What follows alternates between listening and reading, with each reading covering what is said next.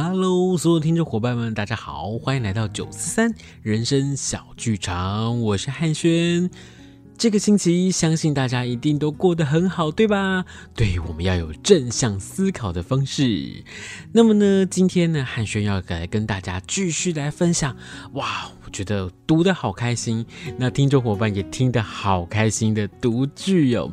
因为呢，其实，在读剧的这个过程当中，我常常哦听到许多的听众伙伴在听完我们的节目之后，会告诉我说：“诶。”在听故事的时候，真的会随之陶醉，而且呢，也会真的跟着故事里头的人物啊，或者是我描述的风景、语气等等的，来想象、描述、描绘这个故事里面的人物跟情节。所以今天我们要来跟大家分享的呢，是在汉轩的剧团里头所写的一个剧本，叫做《幸福滋味》。这个故事发生在一个机场的大厅里头。那这故事呢，发生在这个小年夜。那故事就要开始喽。一个女生她上场，她说：“爸，你快点，不然赶不上飞机。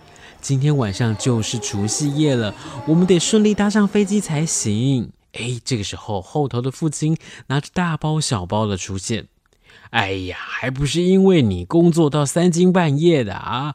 说什么年底到了，一定要今年是今年毕，要不然我们今天啊才能回去，是为什么呢？哎，没事没事，人生啊不用这么忙，钱够用就好，陪伴最重要。好了好了，爸，你别说了，那该带东西带了吗？什么该带的啊？不会吧，爸？当然是护照、台胞证最重要的啊，这两个总有带吧？嘿嘿嘿嘿，有，我有带。那放在哪里？哎，我我我我找看看啊。父亲呢，在找东西的同时间呢，另外一边出现了另外一位的清洁阿贝。擦玻璃呀、擦玻璃，掏耳朵啊，掏耳朵，鞋子印啊，椅子底，还有打翻的汤汤水水，通通要清干净。机场清洁最重要，国家门面要看好。嘿，大家好，我就是身负重任，担任国家门面，国际机场中一点都不马虎的清洁阿贝啦！掌声给他鼓励鼓励！哈哈哈哈哈哈！哎哎，你们不要小看我呢哈！小兵立大功，每个人哦，只要做好自己的事情哦，这个国家就功德圆满啦。哎，啊，虽然说哦，我这么伟大啦，但是有一件事情哦，我有一点点遗憾呐，那就是呢，今天晚上哦是除夕夜，但是呢，我不急着回家啊，因为哦，每年的除夕夜我都一个人吃饭呐。啊，卖讲啊，卖讲啊。我要来顾国家门面啊！擦玻璃呀，擦玻璃。哎，有带有带，我过记性啊，果然没坏。我的记性果然没坏。爸，那你快点拿出来呀！这个时候呢，父亲就从他的包包里头掏出了一堆的东西，有打火机啊、喷枪啊、高粱啊、高汤啊，最后还拿出了火锅的锅子耶。爸，你这是在做什么啊？啊，天哪！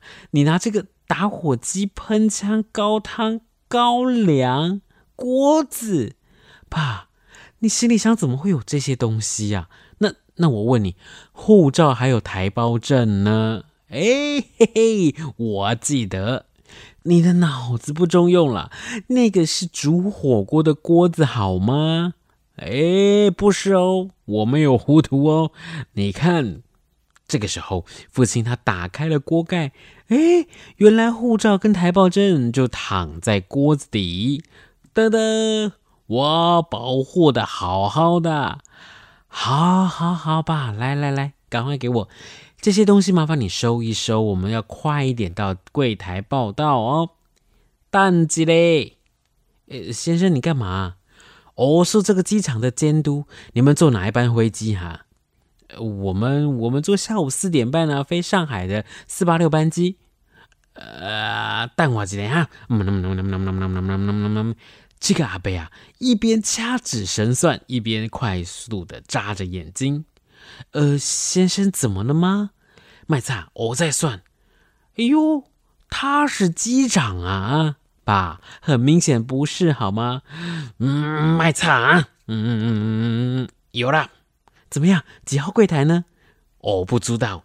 哎，对，什么？你不知道？哎，我只知道啊，这班飞机要延误两个小时。你确定？我确定，那班飞机每年都延误，每年都 delay。可是因为我每年都在哦。那你确定刚刚算这么久？那那你直接说就好啦。嘿嘿，带有点神秘感的男人才有魅力呀。哈哈哈啊，是啊哈，谢谢你啊，北北。哎，爸，你东西收好了没有？我们要快点到柜台入口处排队。哎呀，真是的，老是拖拖拉拉、慢吞吞的。好好的护照、台胞证还放在锅子里，到底在做什么啊？等一下，贝贝 又怎么了吗？你们这样哦，是上不了飞机的啦。怎么会？护照、台胞证、机票这些通通都有啊，怎么可能呢？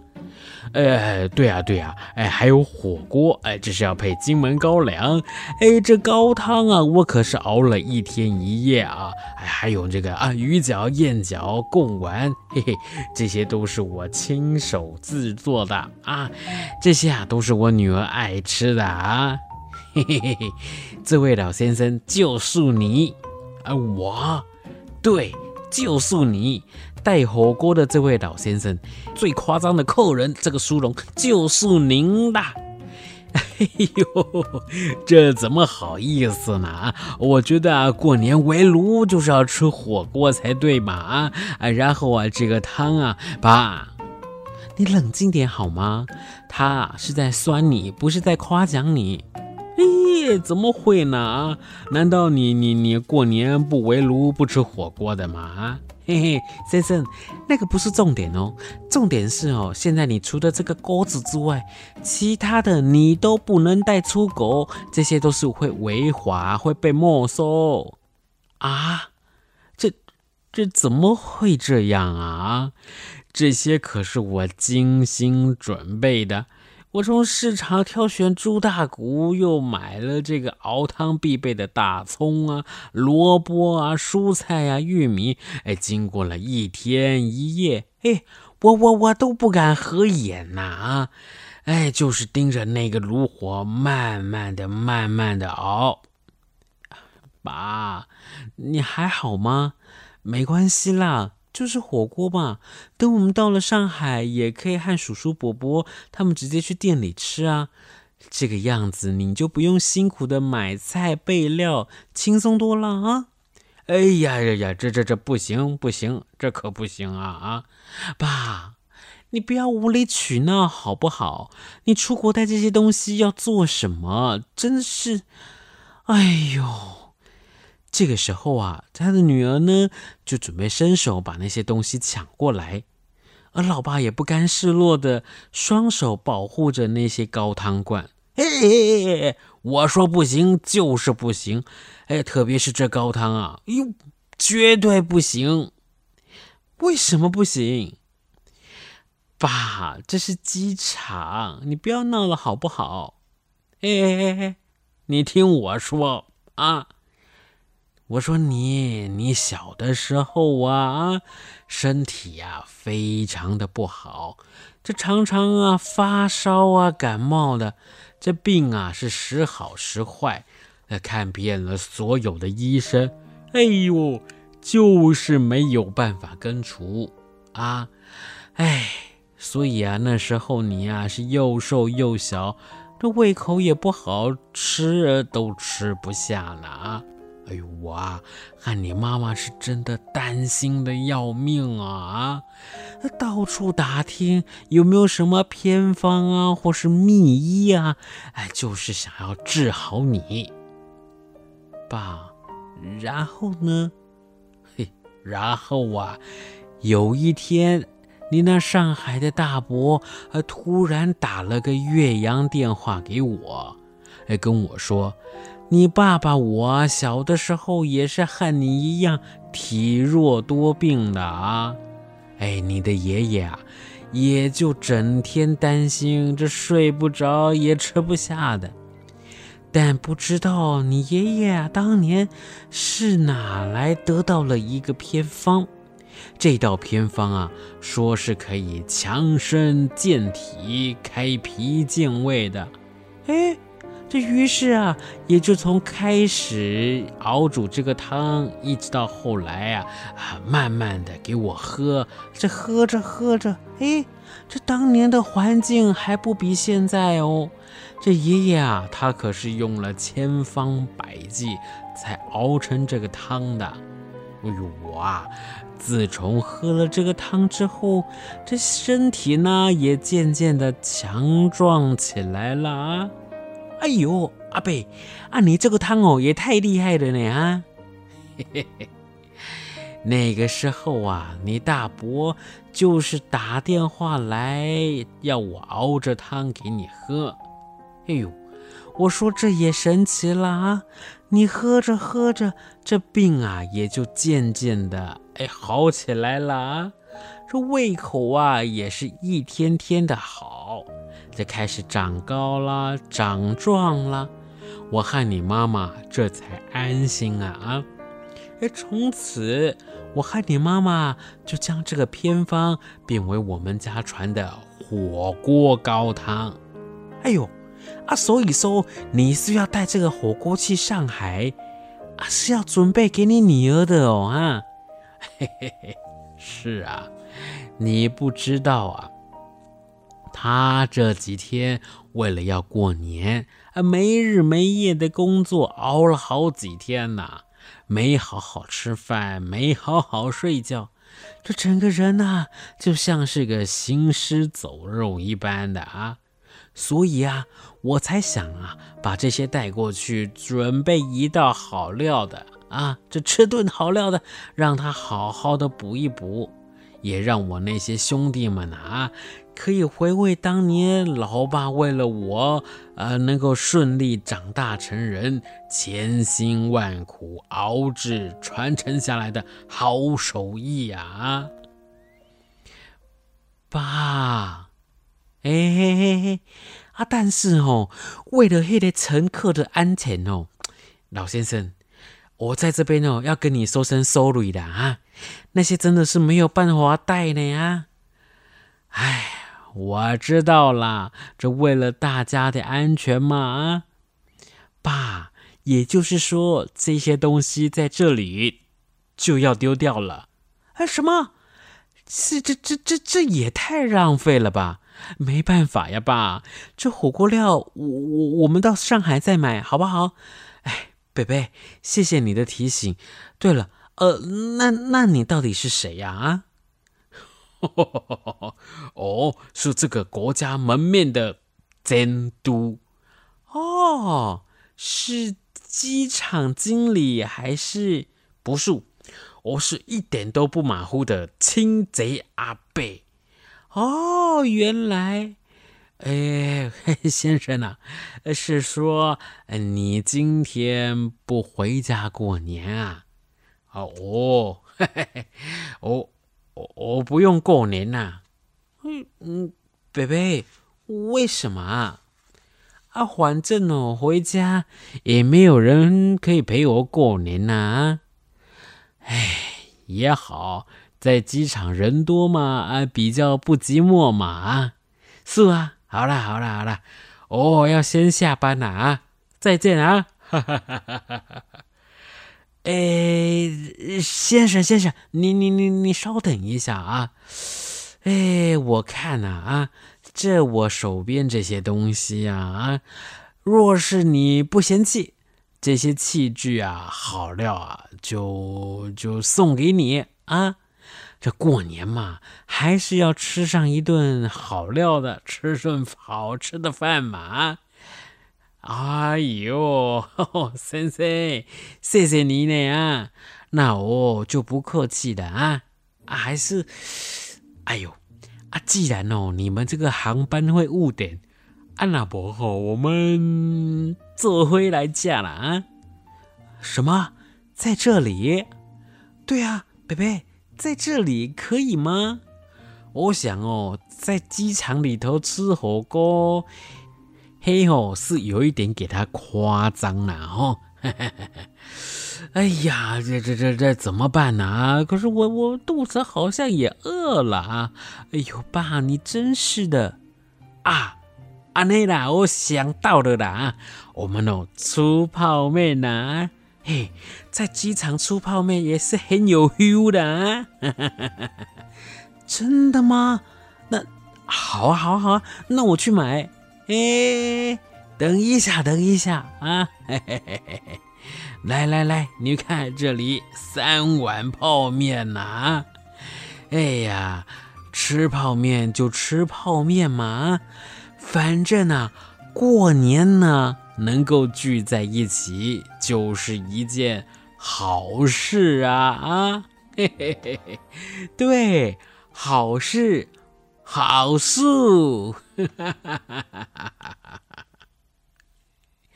是的，那么呢，刚刚跟大家分享的呢，就是这个幸福滋味的剧本。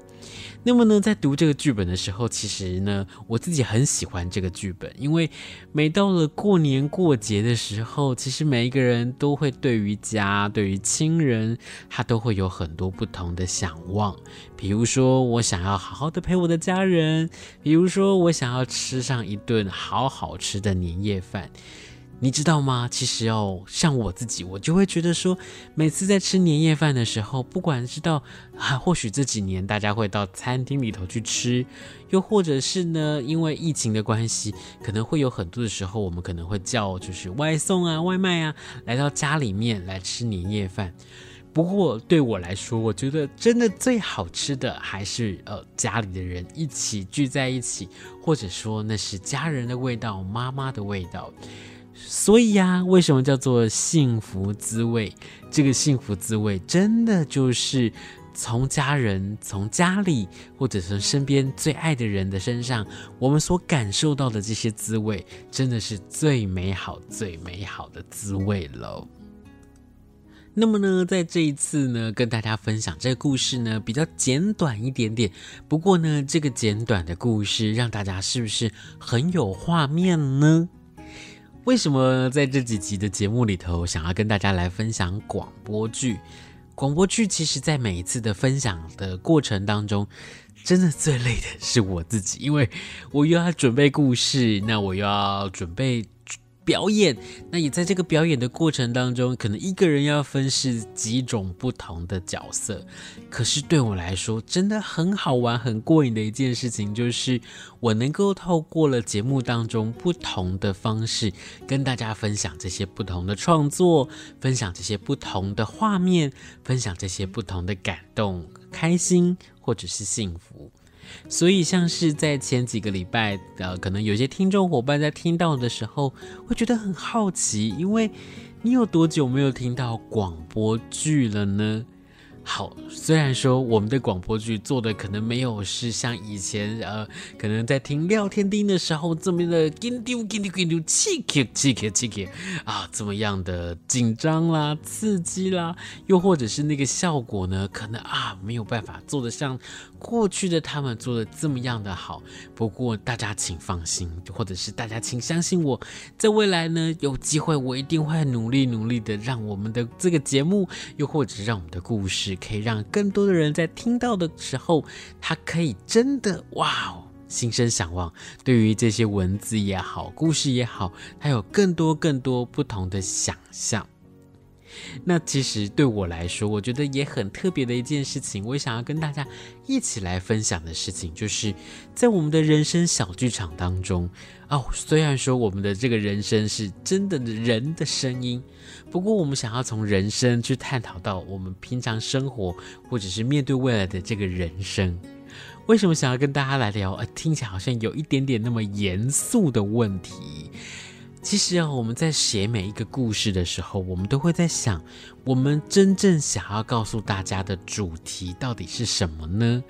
或许在过去，我们在看演出、听演出的时候，不外乎就是忠孝节义，或者是呢，我们会用很多很多不同的方式，可能是用寓言的方式、隐喻的方式，又或者是打比方啊、譬喻的方式，来告诉大家，你在听这段广播、听这段故事的时候，诶，介于在我们的生活当中，你可以怎么样去面对？那么呢，我其实，在做创作，或者是跟我们的团队的伙伴在创作、在演出的过程，它是跟平常的人可能不太一样的方式。这个方式，我们可能会用几种比较不同的技巧。这技巧是我们先想我们的主题要做什么。我们的主题想要传给大家的是幸福这件事情，家人这件事情。年夜饭到底多好吃，到底多重要的这件事情？OK，我们现在有了我们主要的想法之后，再接下来我们就想要从主要的想法开始去做延伸。我们就会想，嗯，在这个故事里面，我们想要用什么样子的？我们可能在平常我们说用梗，或者是用什么样的想法创意把它连接在一起。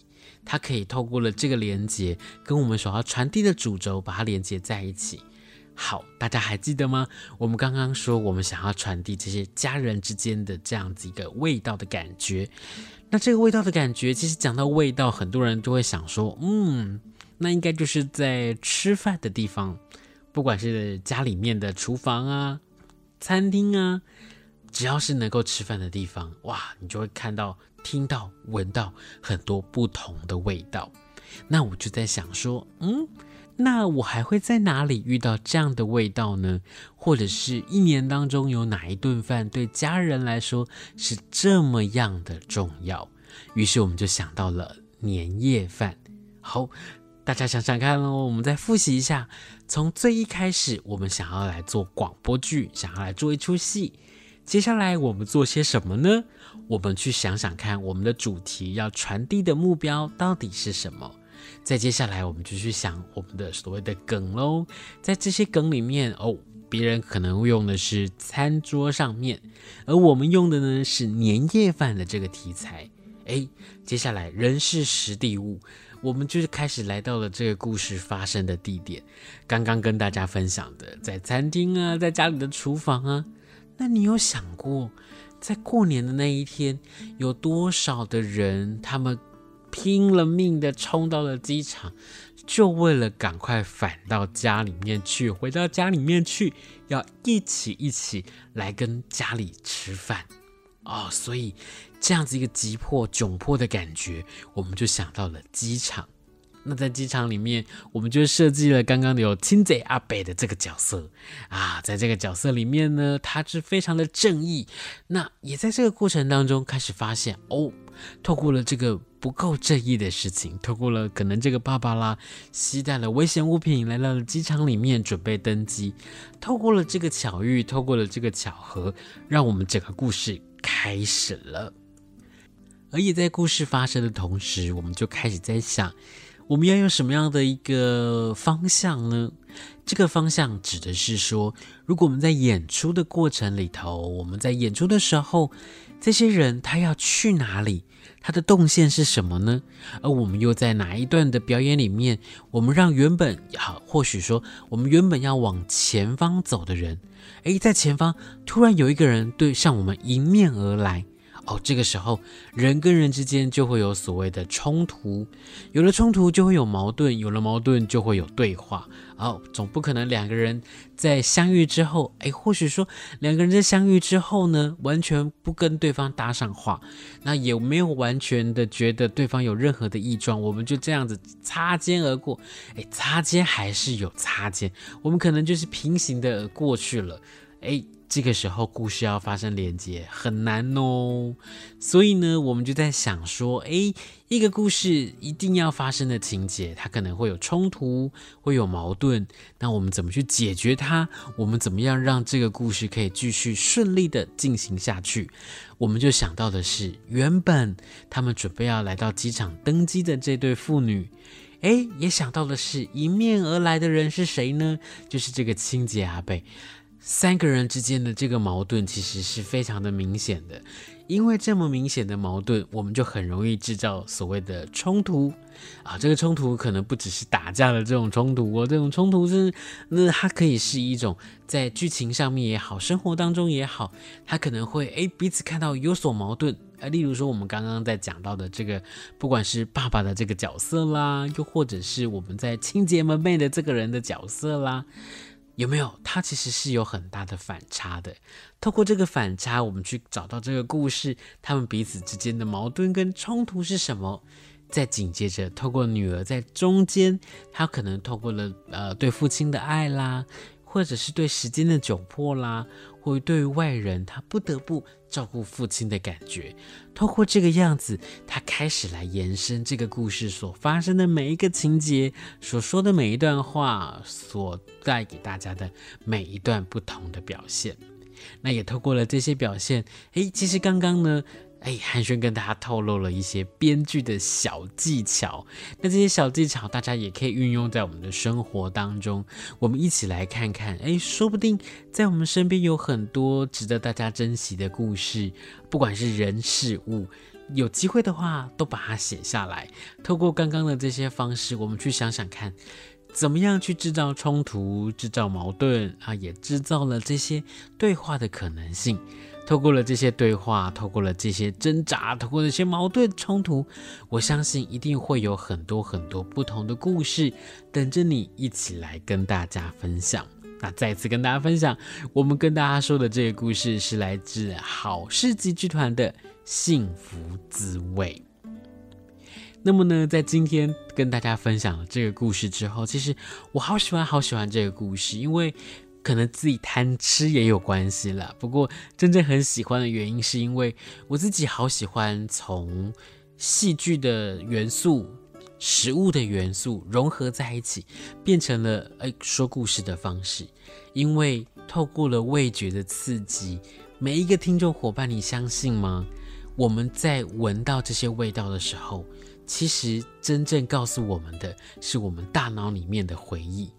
对于这个吃的感觉、回忆、感受等等的不同的刺激，是来自于大脑对于这个东西跟你曾经发生过的连接，有什么样的连接，有什么样的印象，产生出这样的故事。那我们也就在想。诶，这样的反应，这样的故事，是不是真的可以带给所有的听众伙伴、观众朋友，在看完之后，他其实不只是看完了，诶，拍拍屁股，我们就离开了剧场，离开了演出的空间。其实，透过了这些故事，透过了这些更直觉的互动，你会想到的是，在现在或者是在离开这个表演的场域的时候，你会不会想要回家，跟家里的人一起来吃顿饭呢？好的。那么呢，以上是今天九四三人生小剧场，想要跟大家一起透过了读剧，透过了编剧的方式，透过了说话的技巧，一起来分享在九四三人生小剧场里面这些一篇又一篇精彩的故事。我是汉轩，今天就跟大家聊到这边喽，那我们就下周见喽，拜拜。